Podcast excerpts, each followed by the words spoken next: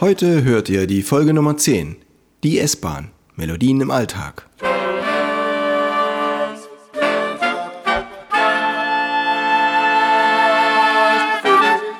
Taylors Bläser Podcast, der Wegweiser zum Lernen, Spielen und Unterrichten von Holz- und Blechblasinstrumenten.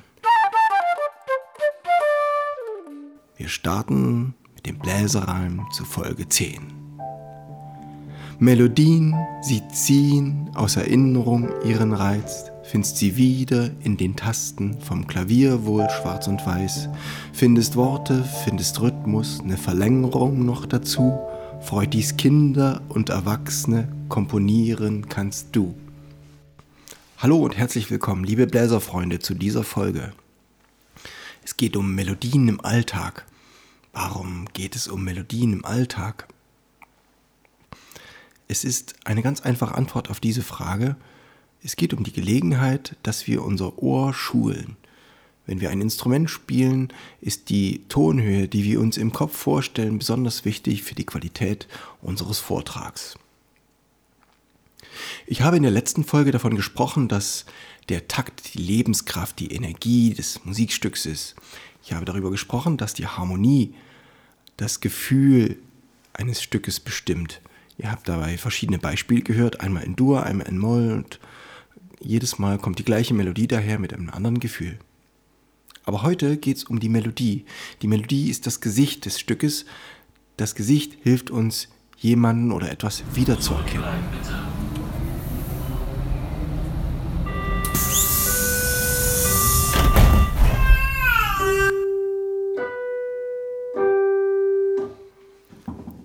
Mit dieser Melodie zum Einsteigen, mit diesem Signal, mit dieser großen Terz von G zu H zu G zurück, erkennt ihr sofort wieder, dass es sich um die S-Bahn in Berlin handelt, wenn ihr die denn jemals schon benutzt habt.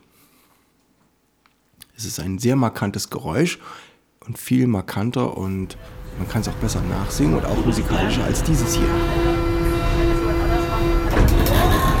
Das war die Klingel der U-Bahn.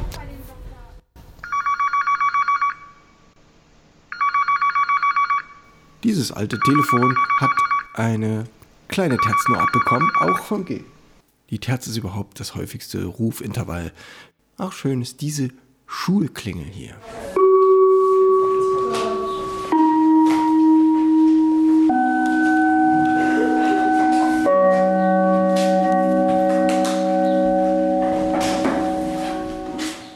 Hier haben wir es wieder mit einer kleinen Terz zu tun. Da, da, wie der Kuckuck ruft.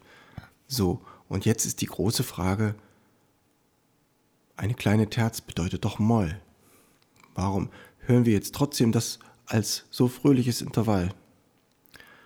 Das hat mit der Richtung zu tun. Von oben nach unten ist es Ba, Ba und als drittes kommt auch noch der Grundton. Da, da, da. Fist is Ha. Die kleine Terz ist im Dur-Dreiklang oben und die große Terz ist im Dur-Dreiklang unten. Der Dreiklang besteht aus zwei Terzen, die übereinander stehen und die untere ist groß und die obere ist klein, wenn es ein Dur-Dreiklang ist. Verhält es sich umgekehrt, dann haben wir Moll. Das wäre im Vergleich das hier.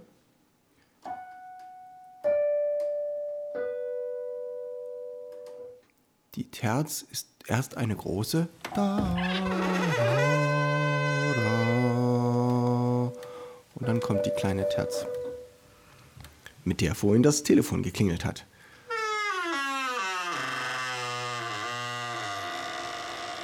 Die Intervalle und die Tonhöhe, die sind in der Musik das Raumgefühl, das Gefühl für Höhe, für Aufsteigen und Absteigen im Vergleich zum Rhythmus, der Rhythmus ist die Entfernung von A nach B auf der ebenen Erde.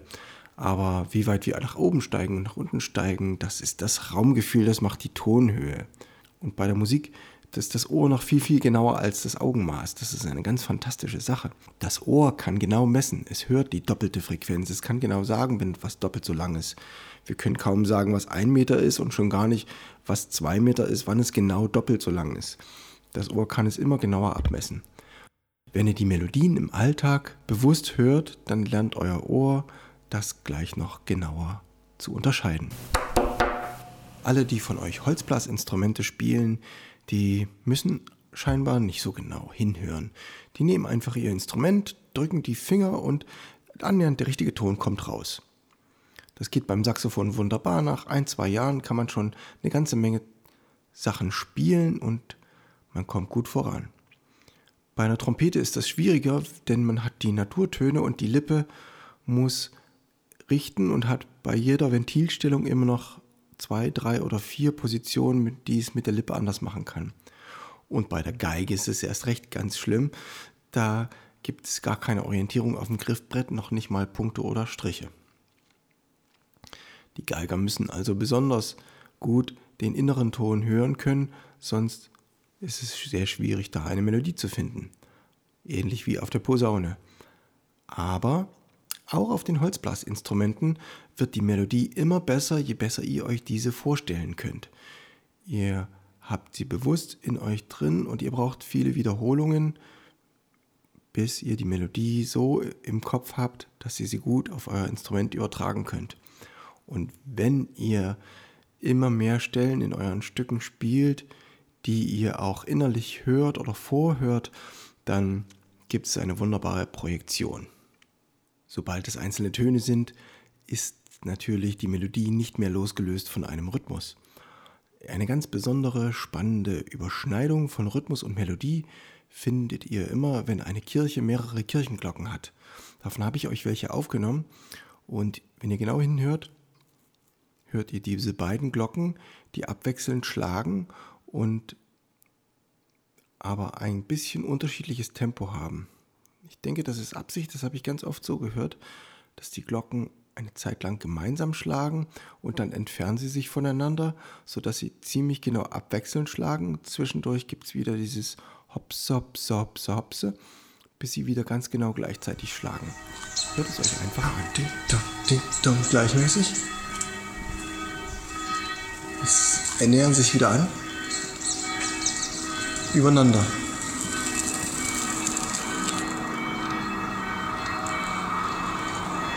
Gleichmäßig. Okay. Zwei Sachen habe ich gefunden, wo es den Tritonus gibt. Zwei Ganztöne übereinander. Also der Abstand von drei Ganztönen. F zu G. G zu A. A zu H. Das ist der Tritonus. Den findet ihr hier bei meinem Drucker, wenn der scannt. Den findet ihr hier in meiner Wohnungsklingel. Ja, also wenn ich mir es aussuchen könnte, hätte ich lieber ein harmonischeres Intervall, wenn mich jemand besuchen kommt. Aber da habe ich noch keine Lösung.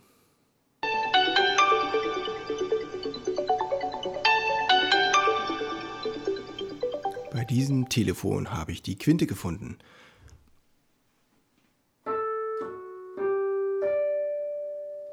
Es gibt einen kleinen Kreis. A, Fis, G. Das G wird eingekreist vom A und vom Fis zum G und dann geht es eine Quinte hoch. Quinte ist der fünfte Ton. G der erste. Eins, zwei, drei, vier, fünf sind wir beim G. G, A, H, C, D. Und wenn ihr so ein Telefon habt, dann schaut doch einfach mal, wie euer, euer Telefon selbst klingelt und findet die Melodie heraus. Und jedes Mal, wenn ihr angerufen werdet, habt ihr wieder ein Intervall gelernt. Ich habe noch zwei spannende Instrumente. Das sind natürlich gar keine Instrumente, es sind Geräte, äh, alltägliche Geräte habe ich für euch die ich euch genauer vorstellen möchte, weil sie verschiedene Stufen, Geschwindigkeitsstufen mit ihrem Motor haben. Und das habe ich aufgenommen und genau überprüft. Das erste ist der Mixer. Der hat drei Geschwindigkeitsstufen. Null hört sich so an. Ja, da hört man nämlich nichts. Da dreht sich der Motor nicht. Die erste Stufe ist ein F, ein tiefes F. Die zweite Stufe, einmal hören, welches Intervall das ist.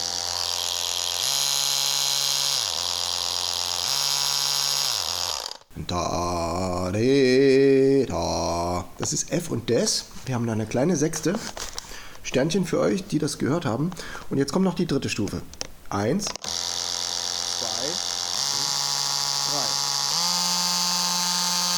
drei. Kleine Pause zum Nachdenken. Wir haben jetzt die erste und die dritte Stufe, da hört man es nochmal ganz gut.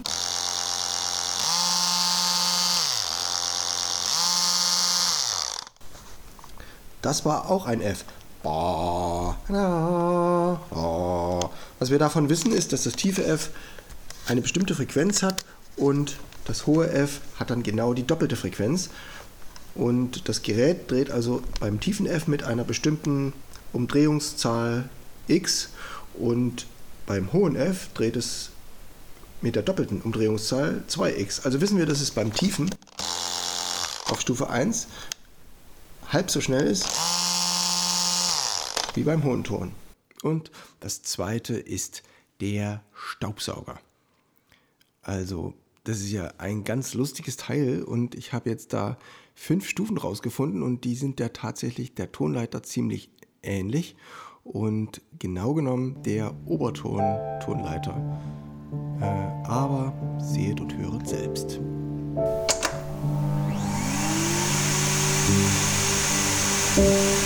Stufe 2. Das ist das A. Stufe 3.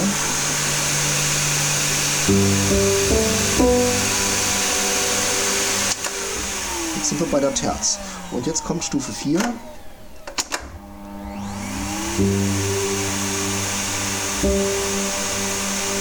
Zwei.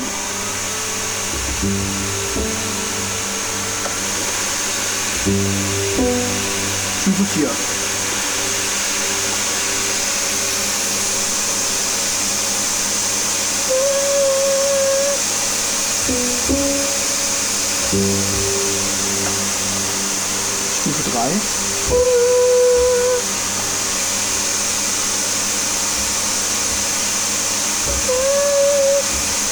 Und jetzt Stufe 5.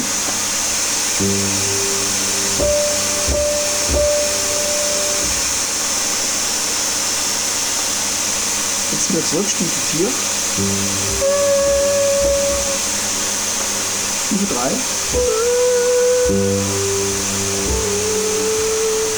2.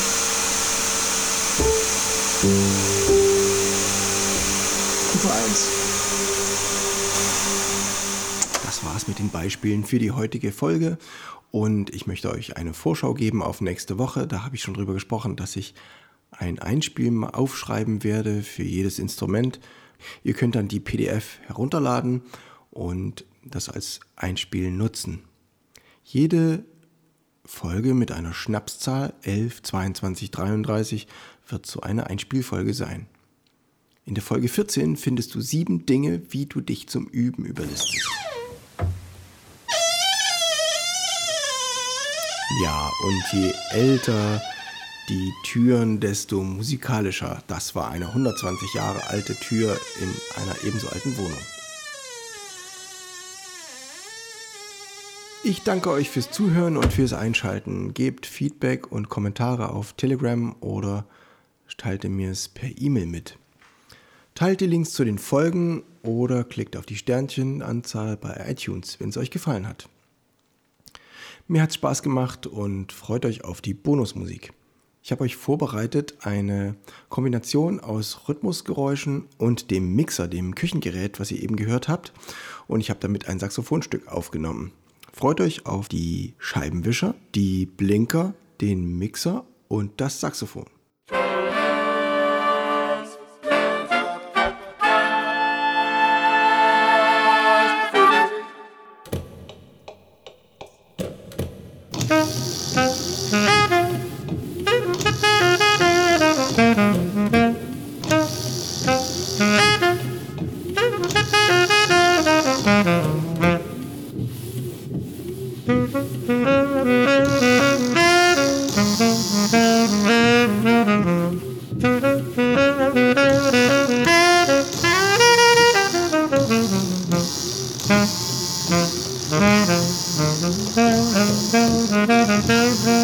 Música